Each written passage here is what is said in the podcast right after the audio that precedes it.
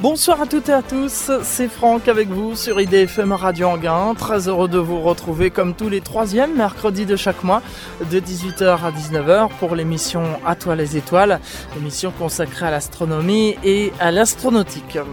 Sachez que chaque été, je vous propose la formule été d'À toi les étoiles.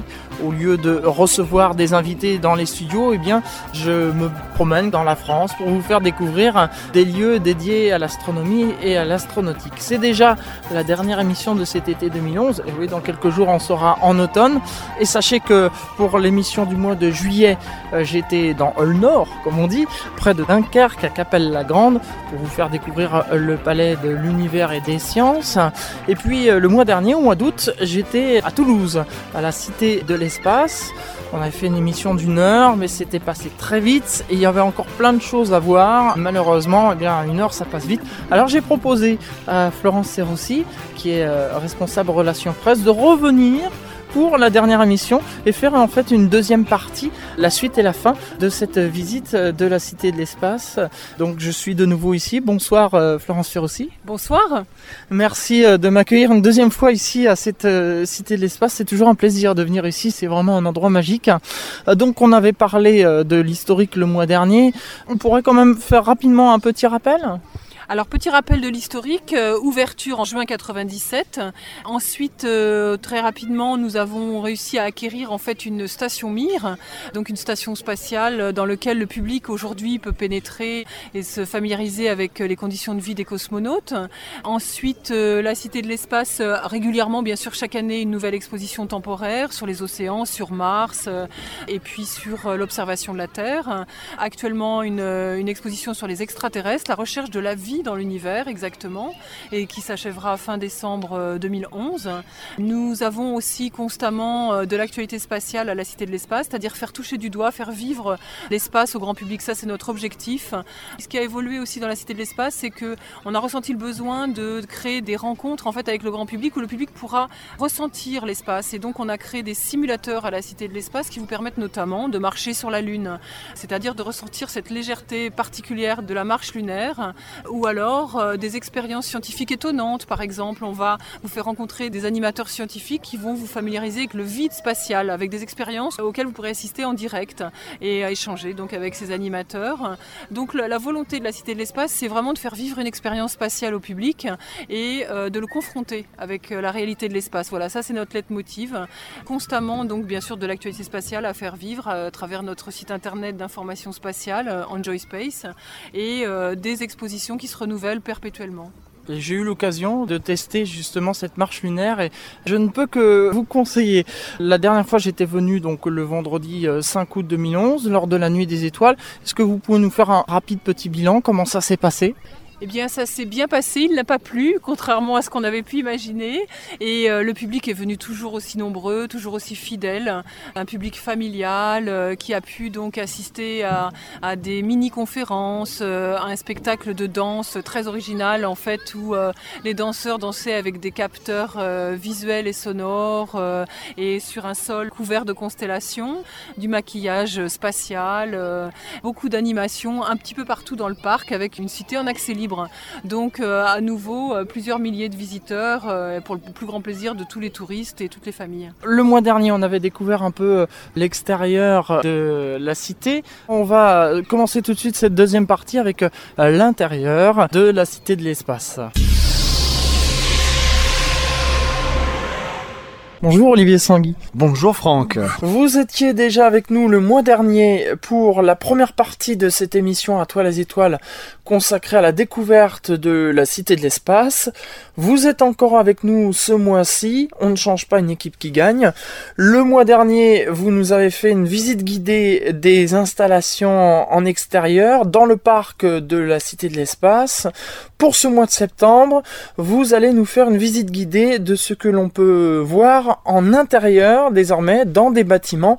Et là notamment on est dans le premier bâtiment, celui où on rentre, on a donc les et, ensuite sur la gauche on arrive dans une première salle. On est dans une salle qui est en quelque sorte une introduction au monde de l'espace On a passé un couloir dans lequel on a vu les principales orbites autour de la Terre, les orbites basses où par exemple il y a la Station spatiale internationale avec six personnes quasiment en permanence, qui est environ à 400 km d'altitude, Hubble, le fameux télescope spatial à 600 km, et on va jusqu'à l'orbite géostationnaire, 38 000 km, qui permet, alors ça vous intéresse pour la radio, ce sont les satellites de télécommunication, c'est ce qui permet d'envoyer des signaux radio et télévision dans le monde entier. Donc ça fait une introduction à l'espace, ensuite on, a vu ce que portent les hommes sous leur scaphandre pour se protéger essentiellement de la chaleur. Et quand on rentre ensuite, on voit ben, celui par lequel tout a commencé dans l'ère spatiale, c'est Spoutnik. C'est une maquette à l'échelle 1 et on se rend compte qu'il est à la fois grand et petit, c'est-à-dire il est très petit dans les normes euh, actuelles, hein. c'est une boule d'un demi-mètre de diamètre à peu près, mais à l'époque c'était un exploit gigantesque d'envoyer ça. Donc ça c'est l'ouverture euh, de l'ère spatiale il y a plus de 50 ans maintenant.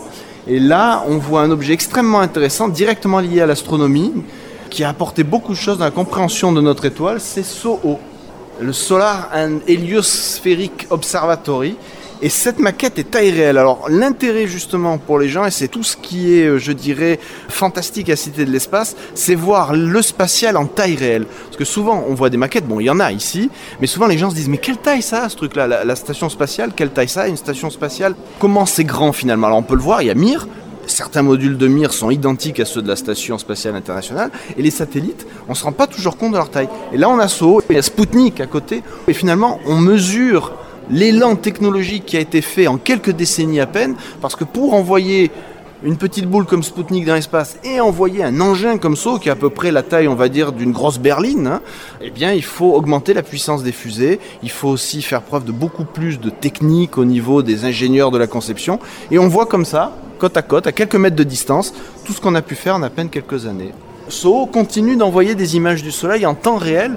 Maintenant, bien sûr, il y a d'autres observatoires euh, qui font ça, et ça permet de surveiller l'activité de notre étoile, ce qui est très important parce que lorsqu'il y a des éruptions, ça peut faire des perturbations pour les transmissions radio, et aussi quand les éruptions sont très importantes, on perturbe carrément les réseaux électriques, notamment euh, souvent le nord de l'Amérique est souvent touché par des perturbations euh, dues aux éruptions solaires. Ce qui provoque aussi ce qu'on appelle les aurores polaires. Oui, ouais, tout à fait. Quand il y a des éruptions importantes dans le Soleil, on a euh, des aurores polaires, puisque les aurores polaires, c'est un phénomène d'interaction entre les particules chargées venues du Soleil et la magnétosphère terrestre. Donc c'est lié. On est dans la partie euh, introduction, avec là, ça c'est un puits, c'est une sorte d'entonnoir, et ça permet de comprendre les principes de la gravitation. Donc on met une pièce, la pièce tourne et finit par tomber au fond du puits c'est euh, une illustration de la gravitation. Là, on a un petit jeu où on met un satellite sur orbite. Alors là, une maquette, hein, avec deux sondes emblématiques. La sonde Giotto, qui a été la première à survoler de près une comète, et Voyager, qui voyage maintenant aux confins du système solaire, et qui continue à envoyer euh, des données. Hein. On passe sur notre salle. Voilà, donc ça, c'est un moteur historique. Ici, nous avons le moteur de la première fusée fonctionnelle, on peut dire, le V2, qui malheureusement est sinistre mémoire, puisque c'était une arme de guerre. Il s'agissait pour les Allemands d'envoyer des bombes. Euh, ça n'a pas été fort heureusement un missile très efficace. En fait, il a fait plus de morts parmi les gens qui ont participé à sa fabrication, puisque bien sûr c'était le régime nazi, donc euh, des méthodes brutales qui ne respectaient absolument pas du tout la dignité humaine. Donc les ouvriers qui ont travaillé à la fabrication des V2, il y a eu des milliers de morts.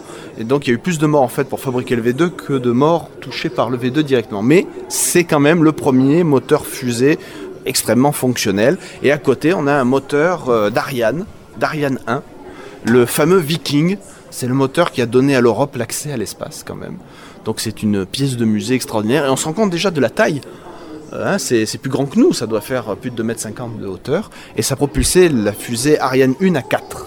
C'est-à-dire les différentes versions d'Ariane. En fait. Voilà, les différentes versions d'Ariane, on va dire la première génération, puisque quand on est passé à Ariane 5, on a totalement changé d'idée maîtresse dans le lanceur. Et on voit d'ailleurs que le moteur principal d'Ariane 5 est largement plus volumineux que le Viking. Il s'appelle le Vulcain. C'est ça qui est étonnant aussi.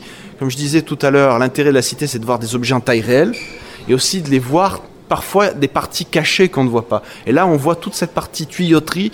Et en fait, ce qui est extraordinaire, c'est que c'est à la fois massif, gigantesque, résistant et aussi précis que de l'horlogerie. Parce que ça, c'est une horlogerie. Les turbines qu'on voit là, les turbines ici, euh, tournent à des dizaines de, milliers de tours par minute. Donc à la fois euh, quelque chose qui impressionne par sa solidité apparente et qui pourtant fonctionne finalement comme un mécanisme d'horlogerie. Bon, là, une section euh, dédiée essentiellement à la télécommunication par satellite, qui est quand même un secteur important. C'est d'ailleurs le secteur le plus rentable du spatial, puisque les sociétés qui font le plus de bénéfices dans le spatial, ce sont les sociétés de télécommunication par satellite. Et d'ailleurs, euh, les leaders sont euh, souvent européens. La société, par exemple, SES Astra, qui est basée au Luxembourg, est le numéro 2 mondial des télécommunications par satellite. On a des petits jeux euh, qui permettent à chacun de comprendre le principe d'une parabole pour la réception-émission de signaux. C'est très ludique aussi, c'est-à-dire on fait pas seulement que regarder, on peut mettre en quelque sorte les mains dans le cambouis du spatial pour faire des petites expériences personnelles et se rendre compte mieux de la façon dont tout cela fonctionne. Voilà, effectivement, parce que c'est vrai qu'il y a quelques années encore, je pouvais remarquer en, ayant visité les musées que c'était statique, alors qu'aujourd'hui, maintenant, pratiquement tous les musées proposent ce genre de choses.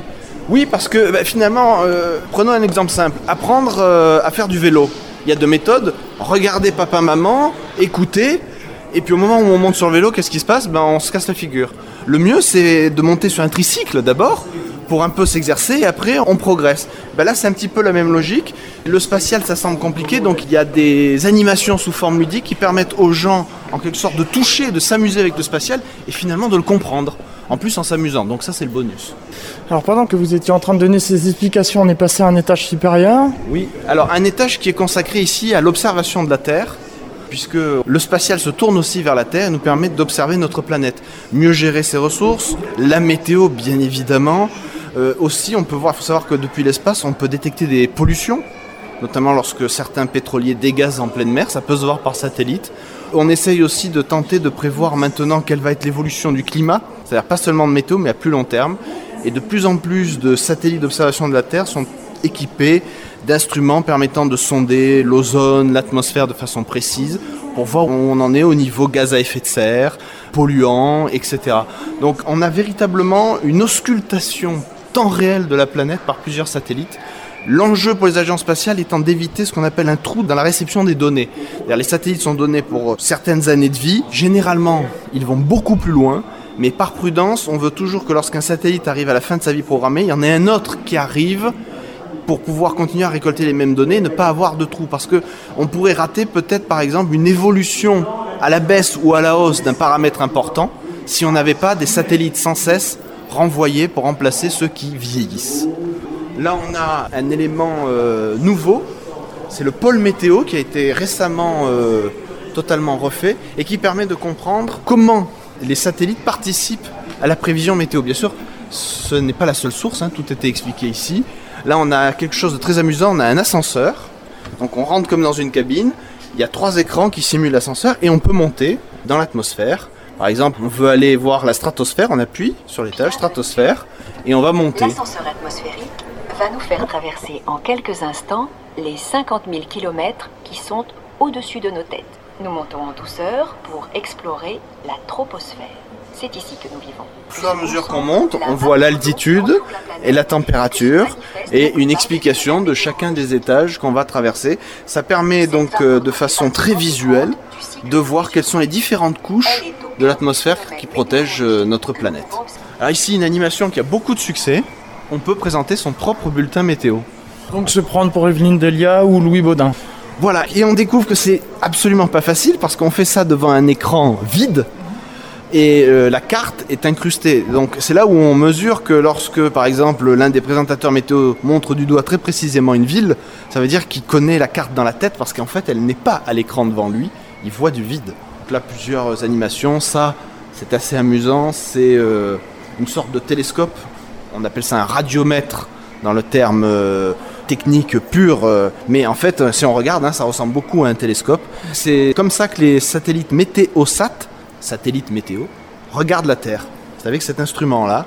Et donc on voit euh, essentiellement le déplacement des masses nuageuses, euh, la vapeur d'eau, euh, tous ces éléments qui permettent donc aux météorologues de faire des prévisions de plus en plus précises. Quoi qu'on en pense, les prévisions sont de plus en plus fines, peut-être parfois trop fines, en ce sens que quand on donne un bulletin météo, on est obligé d'être généraliste et on est obligé peut-être de faire parfois quelques simplifications.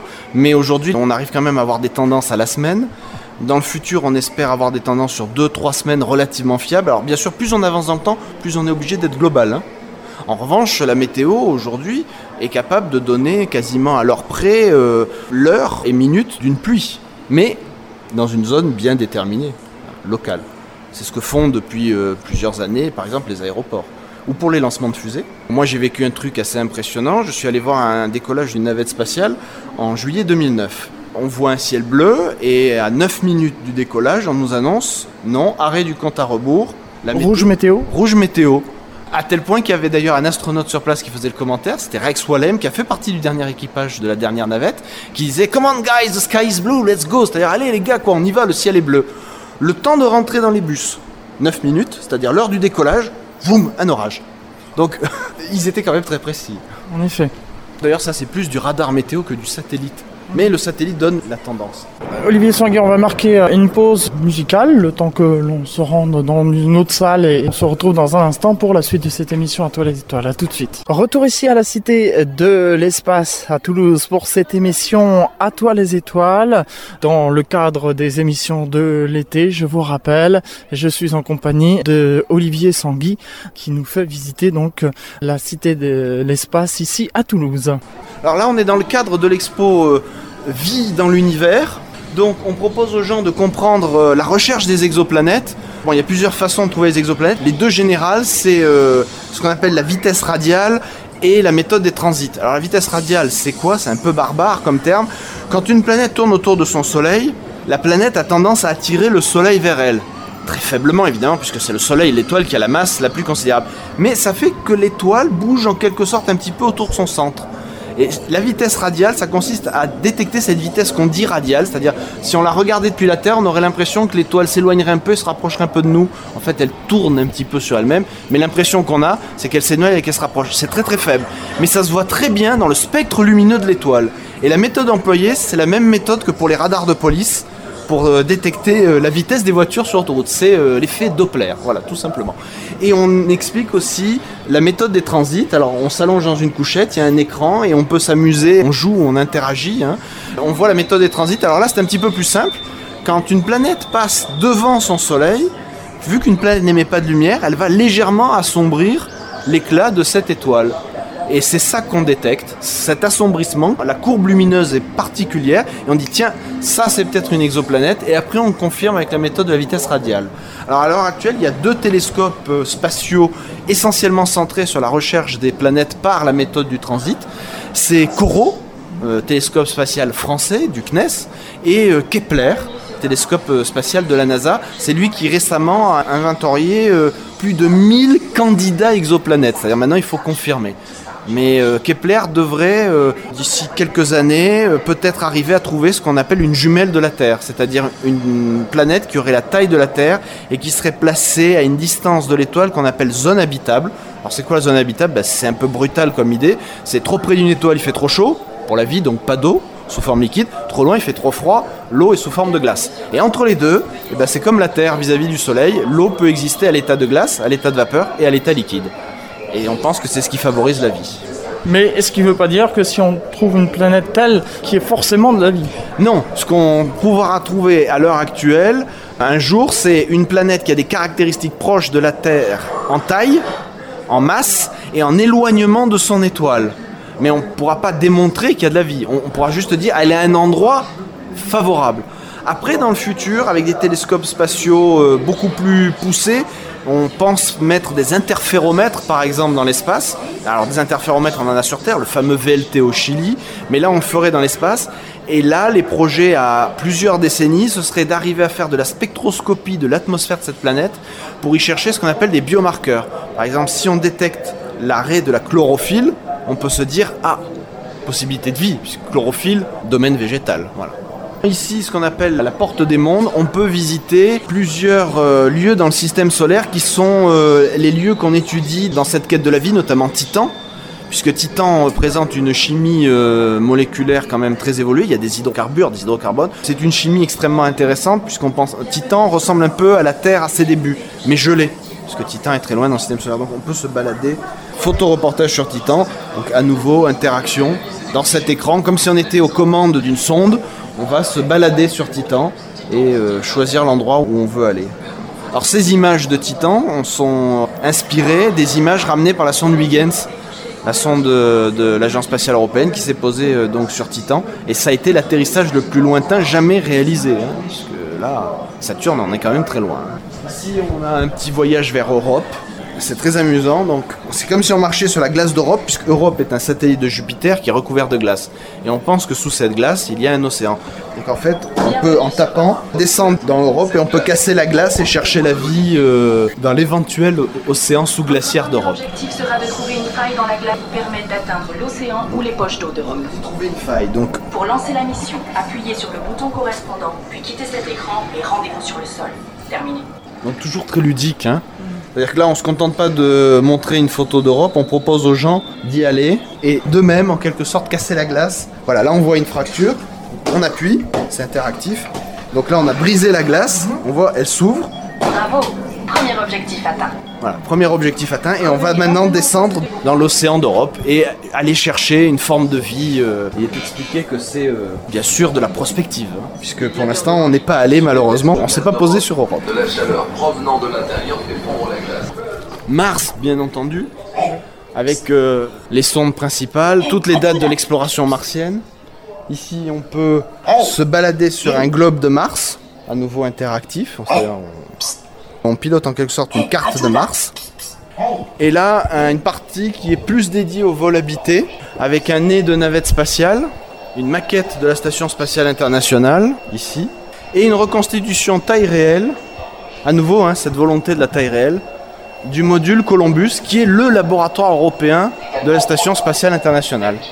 Et on peut voir ainsi l'ambiance de travail euh, des astronautes. Donc c'est là-dedans qu'ils travaillent. Avec ici des objets comme la nourriture, Alors ça, ça fait partie des questions. Comment est-ce qu'ils mangent là-haut? Bah, Il y a la réponse à la Cité de l'espace, avec de véritables échantillons de nourriture spatiale. C'est de la nourriture déshydratée. Il y a eu beaucoup de progrès. Au départ, essentiellement, on, on donnait les apports vitaminiques, euh, protéines euh, essentielles. Et aujourd'hui, on fait des plats qui ont du goût. Parce qu'on s'est rendu compte que sur la psychologie des astronautes, notamment sur les missions à long terme, il fallait que manger reste un plaisir. Sinon, il y avait ben, un ennui, une lassitude qui était néfaste pour le travail. Des scaphandres spatiaux taille réelle, ici un Orlan soviétique, deux scaphandres euh, lunaires, alors un historique, scaphandre lunaire de type Apollo, et sur le côté, les scaphandres qui sont envisagés lorsqu'on retournera sur la Lune. Bon, pour l'instant, c'est un programme qui a été euh, mis de côté. Ou sur Mars, c'est la nouvelle génération euh, de scaphandres euh, envisagée par euh, la NASA. Et on peut constater d'ailleurs l'évolution des techniques. Oui, alors on voit surtout au niveau du torse. Au niveau des bras, on reste à peu près sur euh, un, à l'intérieur, on ne voit pas, mais une, une sorte de ballon de baudruche pressurisé recouvert d'une couche protectrice. Mais au niveau du torse, c'est carrément maintenant un torse métallique. Donc euh, une évolution euh, technique. On espère aussi que ces scaphandres aient une autonomie beaucoup plus euh, prolongée que celle des scaphandres Apollo, qui ont permis quand même des marches de plusieurs heures sur la Lune. Quand on est astronome amateur, un des premiers objets qu'on regarde dans un télescope, bien sûr, c'est la Lune. Et ici, il y a un truc extraordinaire, moi, que j'adore faire, c'est venir voir une authentique pierre lunaire. Ça, c'est un morceau de Lune. Alors, Il n'y a pas beaucoup d'endroits en Europe où on peut voir un morceau de Lune. hein. Il y en a une à Paris, je sais, il y en a une euh, aux Pays-Bas. Et ça, c'est un morceau de Lune qui a été ramassé lors de la mission euh, Apollo 15 euh, qui a été d'ailleurs une des premières missions à but euh, 100% scientifique. Apollo 11, Apollo 12 et Apollo 14, puisque je rappelle que 13 ne s'est pas posé. Apollo 11, 12 et 14 étaient des missions où en gros c'était peut-on y aller, quelles sont les conditions de travail? On a quand même fait de la science, on a ramassé des échantillons, mais Apollo 15, là les objectifs étaient vraiment en quelque sorte 100% scientifiques. C'est là qu'ils avaient cette fameuse Jeep lunaire, c'était pas l'appellation officielle, hein. C'était Lunar Rover Vehicle, donc il leur permettait de se déplacer et le but c'était de pouvoir ramener plus d'échantillons. Moi je trouve ça assez extraordinaire. On a devant nous, euh, bon protégé par une glace hein, bien sûr, mais on a un morceau de la Lune. hein. Vous savez, avant on disait décrocher la Lune pour euh, signifier l'impossible. En fait, ça a complètement changé depuis le programme Apollo. Il veut la Lune ou décrocher la Lune ne veut plus dire il veut l'impossible. Ça veut dire il veut quelque chose de très difficile. On voit l'évolution quand même qui a été faite. Donc il y a un morceau de Lune à la Cité de l'Espace. À la Cité de l'Espace, on peut décrocher la Lune, faut le savoir. Donc à savoir pour les auditeurs qui seraient intéressés. Voilà quelques matériels euh, lunaires, les combinaisons qu'ils portaient à l'intérieur des modules, pas quand ils sortaient en scaphandre. La fameuse montre portée sur la Lune, hein, c'est l'Omega Speedmaster. Et ici les outils utilisés pour ramasser les échantillons euh, lunaires. Alors ça c'est un petit couloir dans lequel, on- si on regarde, on appuie sur un bouton et on voit comment les astronautes embarquent dans leurs vaisseaux spatiaux avec euh, les missions, on va dire les plus emblématiques. Par exemple, ici, on est devant Apollo 8. C'était la première mission qui a fait le tour de la Lune. On l'oublie un peu, on parle beaucoup d'Apollo 11, premiers hommes sur la Lune, mais Apollo 8 était une mission extraordinaire. C'était les premiers hommes autour de la Lune. Donc c'était la première fois que des hommes quittaient vraiment la Terre pour euh, observer un nouveau monde euh, directement. Il y a bien sûr le vol de Gagarine. hein. Dont on a fêté les 50 ans euh, récemment. Voilà, on est dans le cinquantenaire des vols habités. Ça, c'est un peu un instant de paix et sérénité. On est dans une salle où il y a un grand cercle, et quand on regarde dans ce cercle, on voit des images de la Terre. C'est comme si on, on était sur un balcon sur orbite, à 300-400 km d'altitude, et qu'on regarde la Terre. Un peu une petite idée de ce que les astronautes vivent quand ils regardent notre planète par le hublot. De la Station Spatiale Internationale, par exemple. Alors, ce qui est remarquable, c'est que tous les astronautes ont le même discours sur la Terre. Ils disent qu'elle est belle et fragile. Tous sans exception. Et un jour, j'ai demandé à l'un de ces astronautes, un Européen, Hans Schlegel, euh, allemand, pour ne pas le nommer, j'ai carrément demandé est-ce que c'est pas finalement une astuce de communication des agences spatiales? Parce que bon, on- ce sont des gens qui ont des diplômes, euh, donc on peut dire qu'ils ont un peu une approche froide de ces choses-là. Certains sont des pilotes militaires et ils reviennent avec un discours la Terre est belle et fragile, il faut s'entraider, etc. On pourrait dire tiens, ça tombe bien, ça fait vraiment un peu discours de com. Et en fait, Hans Schlegel m'a expliqué quelque chose. Il m'a dit quand on regarde la Terre de l'espace, le sentiment qu'on exprime, c'est pas un sentiment qui est au niveau du cerveau. Il m'a dit ça vous prend les tripes. Donc il dit c'est pas une astuce de com, c'est quand on va là, quand on regarde la Terre, c'est ce qui s'impose, mais c'est carrément au niveau des tripes. Donc c'est un ressenti beaucoup plus profond. C'est pas une astuce de com, c'est réellement visiblement ce qu'ils vivent. Ah, Il faut y aller après. hein. Nous sommes passés là au troisième étage.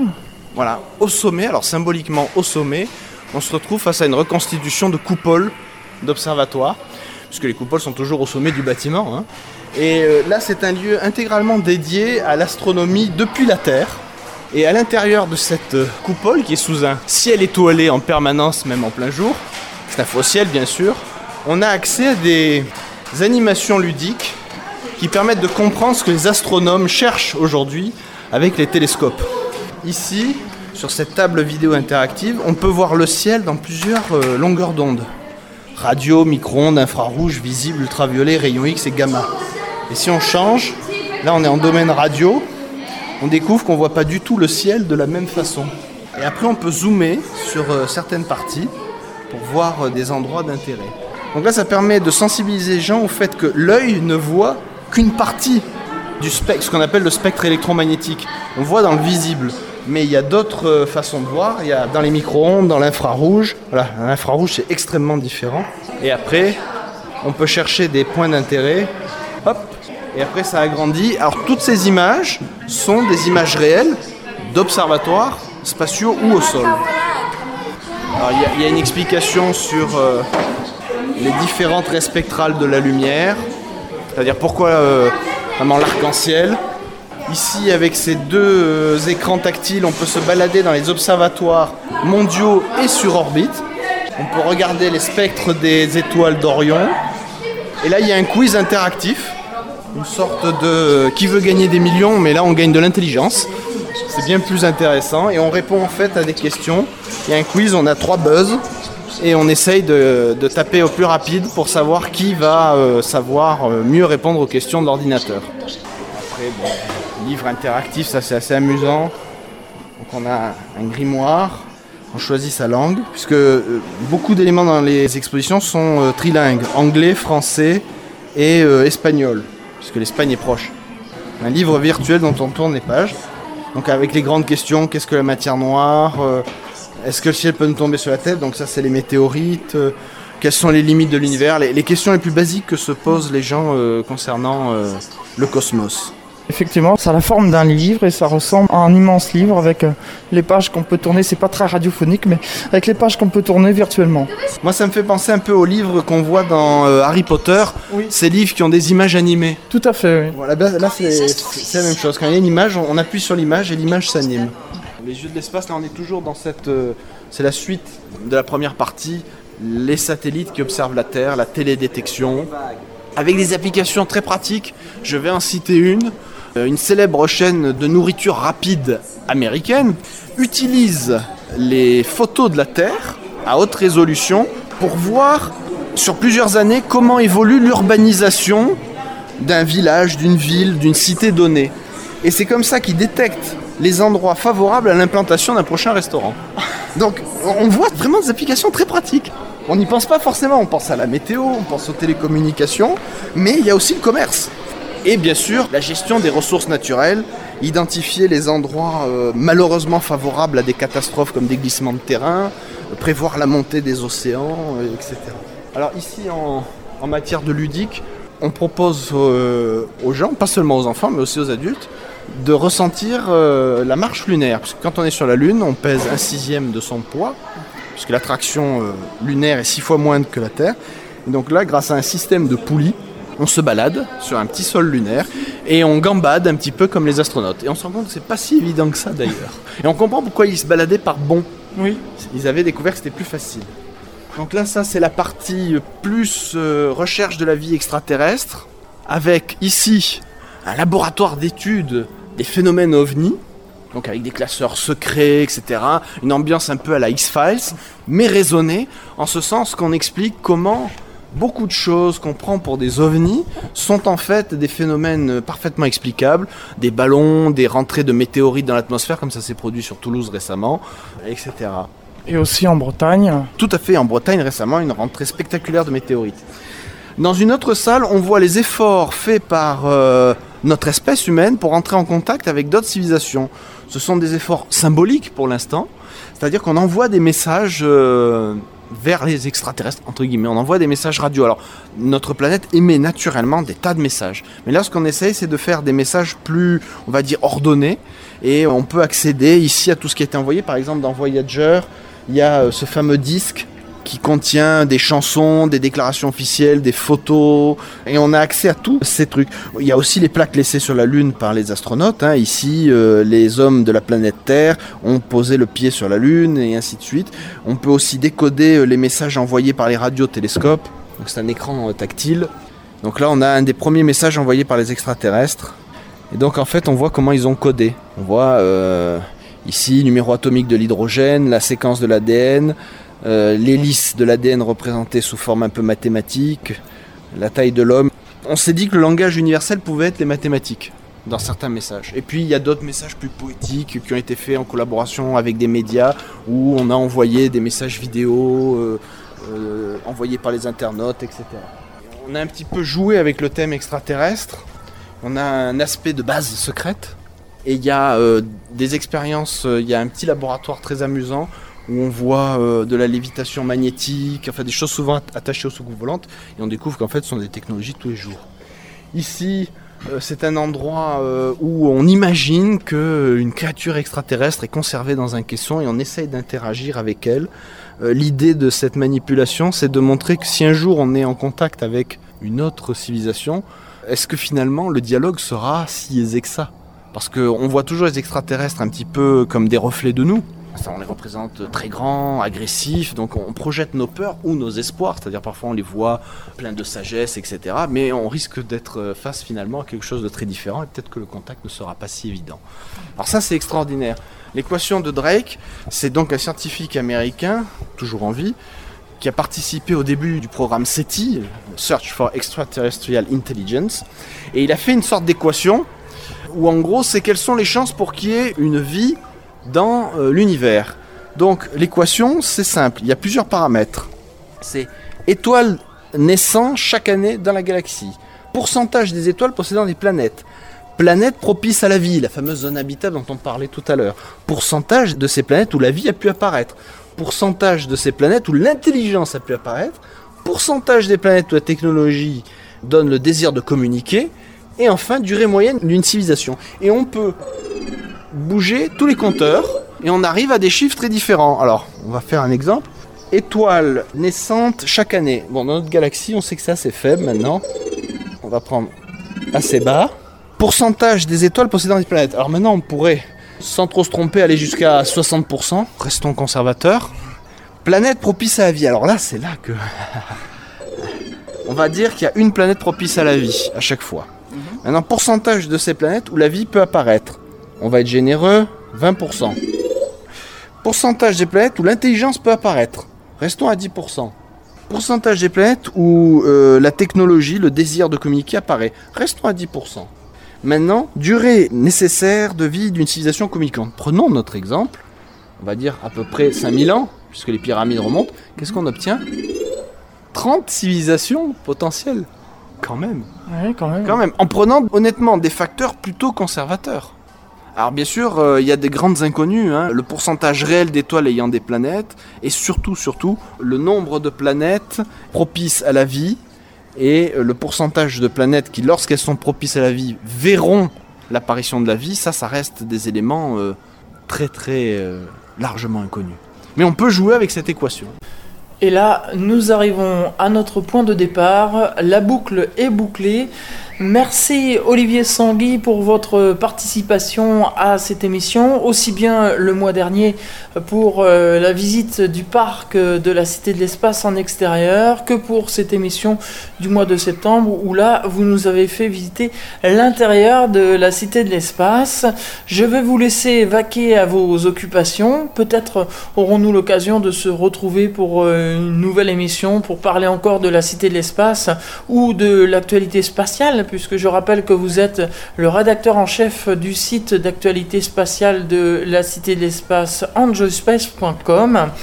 L'émission À toi les étoiles n'est pas terminée pour autant. Je vais retrouver maintenant un autre interlocuteur et le temps que j'aille le retrouver à l'autre bout du parc, eh bien nous allons faire une seconde pause musicale. À tout de suite. Retour ici à la Cité de l'Espace à Toulouse pour euh, cette émission À toi les étoiles consacrée à la découverte de la Cité de l'Espace. Et je me retrouve cette fois-ci en extérieur avec euh, Fabrice Cadet qui avait déjà participé à l'émission euh, le mois dernier. Et on se retrouve devant la maquette grandeur nature de la fusée Ariane 5 que l'on peut voir au fond du parc. Et il y a en dessous de la fusée un bâtiment. Il y a effectivement un bâtiment qui devait être euh, en fait euh, la table sur laquelle euh, repose la fusée au moment du tir. Et ce bâtiment en fait abrite la base des enfants. Et cette base des enfants est une mini-cité l'espace où des enfants accompagnés par nos guides ou, des parents en fait peuvent appréhender eh bien, tout ce qui touche aux fusées, euh, à la vie dans l'espace, euh, à l'astronomie, donc connaissance euh, des planètes, connaissance aussi de notre monde direct, c'est-à-dire la Lune, le Soleil, comment ça marche quand le Soleil se couche, quel est le principe du jour et de la nuit. Enfin voilà, c'est une mini-cité de l'espace où se retrouvent la plupart de nos enfants. On va aller voir donc à l'intérieur de cette mini-cité de l'espace pour les enfants.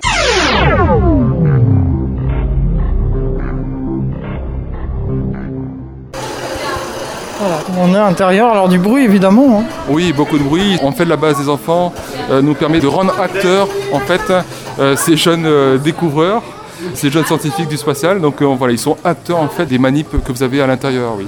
Donc en l'occurrence ici, euh, on le voit s'intéresser aux différents euh, fuseaux horaires. Donc le jour ou la nuit n'est pas partout à la fois sur la planète Terre, mais ne concerne qu'une moitié en fait de la planète Terre. Donc en fonction bien évidemment du Soleil et de la rotation de la Terre. Les enfants aussi peuvent rentrer dans une Terre et se rendre compte de se lever et de se coucher du Soleil en fonction des heures.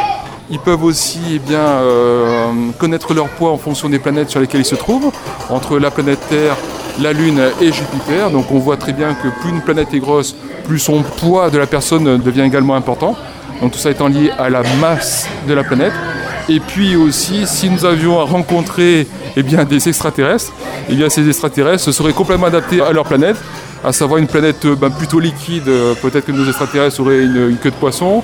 Si euh, ces extraterrestres euh, pouvaient venir d'une planète aussi massive que Jupiter, ils seraient forcément bien plus musclés que nous.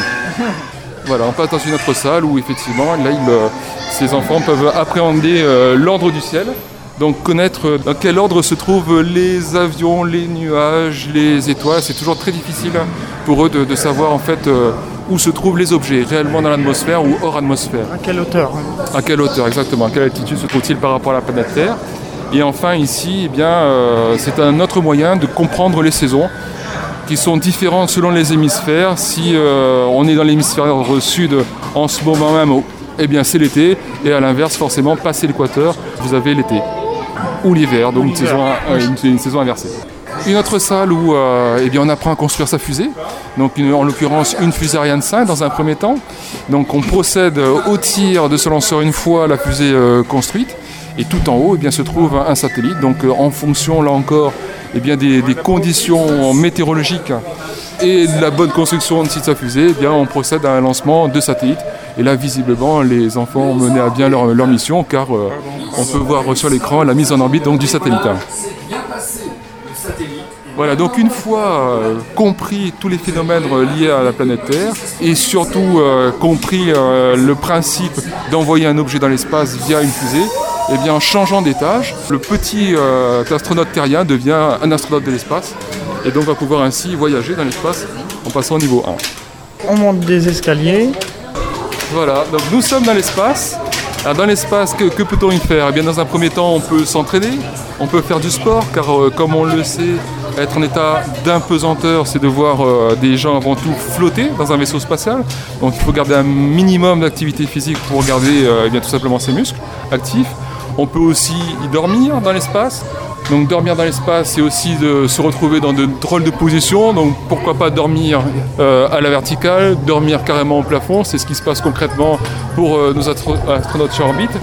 Et puis euh, quand on est dans l'espace aussi, eh bien, le but du jeu, c'est de temps en temps de poser des expériences à l'extérieur ou d'effectuer des sorties extravéhiculaires. Et c'est ce que peuvent voir les enfants ici même dans cette petite coupole. Donc là, on en a terminé avec. euh, La base des cette- enfants? Oui. Ah oui, oui, oui. En fait, euh, cela dit, il y a- il y, a ces petites niches où ils peuvent rentrer pour voir un, un décor euh, ou martien ou terrestre ou euh, de la planète Vénus, ainsi de suite. hein. Voilà, et puis un petit voyage avec un film derrière ce panneau. derrière le panneau où il y a donc toutes ces planètes. On va sortir. Hop, nous voilà à l'extérieur, ce sera plus facile, il y aura moins de bruit. Fabrice Canet, tout comme euh, Olivier Sanguy, euh, je vais vous laisser vaquer à vos occupations. Merci pour votre participation à cette émission À toi les étoiles, aussi bien le mois dernier que pour cette émission du mois de septembre. À bientôt peut-être. Quant à nous, eh bien, je vais rejoindre tout de suite un nouvel interlocuteur.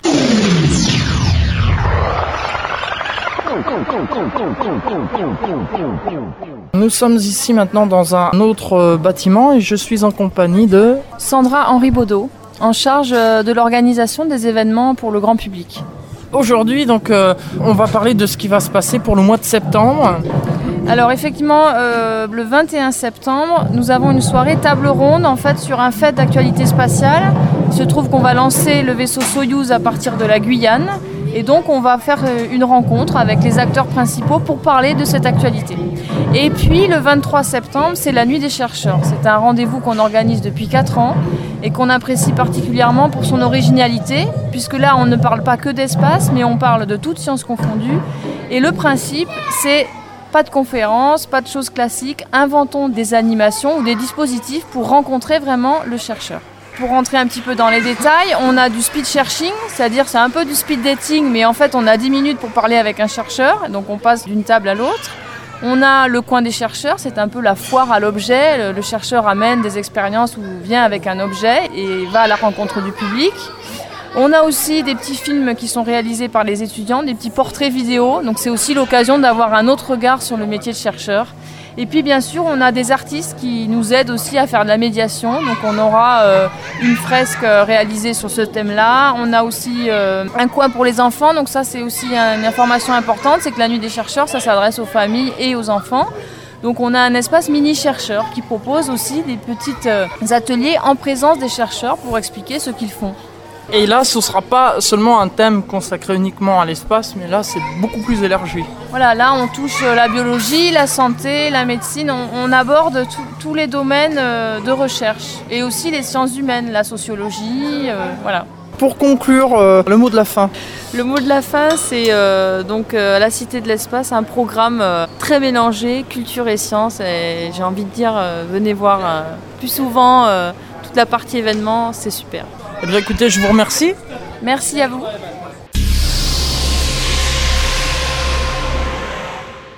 Me revoilà en compagnie de Florence Serroussi, qui est euh, responsable relations presse. On arrive au, terme de cette euh, émission, euh, deuxième partie, et pourtant il nous faudrait encore au moins encore une heure ou deux. Mais bon, toutes les bonnes choses ont une fin, et pour vraiment bien découvrir cette cité l'espace, eh bien j'invite les auditeurs à s'y rendre. En ce qui concerne les horaires d'ouverture, l'accès, comment ça se passe? La Cité de l'Espace est ouverte de 9h30 à 17h, 18h ou 19h selon les moments de l'année. Bien sûr, pendant les vacances, une amplitude horaire qui est élargie. Euh, nous sommes ouverts tous les jours de l'année sauf euh, au mois de janvier. Nous fermons juste après les vacances de Noël et nous réouvrons tout début février. L'accès, nous sommes au bord du périphérique en fait de Toulouse. Nous sommes à Toulouse, tout près de la sortie de périphérique numéro 17 ou alors euh, c'est accessible aussi en transport en commun et l'adresse exacte c'est la Cité de l'Espace, c'est avenue Jean Gonor à Toulouse. Je vous remercie beaucoup, euh, Florence Fierroussi, de votre accueil. Merci aussi à toute l'équipe de la Cité de l'Espace euh, qui euh, ont été très sympas avec moi et qui m'ont fait visiter ce parc ici, à la Cité de l'Espace de Toulouse. C'est avec grand regret que je vous quitte. En tout cas, merci beaucoup pour votre accueil. Merci beaucoup à vous. Merci. Ainsi se termine cette émission À toi les étoiles. Dans un instant, c'est le journal de Radio France Internationale. Et puis, vous retrouverez Toff pour le mag musique. 20h, c'est Patrick Mollis avec euh, Country and Souvenir. Et puis 22h euh, euh, jusqu'à minuit, Astromancy sous réserve hein, avec Ariane. Et puis de minuit à 6h du matin, antenne ouverte avec Catherine et toute son équipe. La vie est belle. Demain à 6h, après le journal de Radio France Internationale, c'est Roberto Milesi qui vous réveille en musique. Quant à moi, eh bien, je vous retrouve à 7h pour les matinales d'IDFM Radio Anguin jusqu'à 10h. Je vous souhaite à toutes et à tous une très bonne soirée à l'écoute d'IDFM Radio Anguin et à demain Sinon, eh bien, rendez-vous dans un mois pour euh, la prochaine émission de Toi les étoiles. Et là, fini l'été, donc on regagne les studios euh, d'IDFM Radio Anguin. Soyez au rendez-vous pour la prochaine émission à Toi les étoiles du mois d'octobre. Au revoir à tous.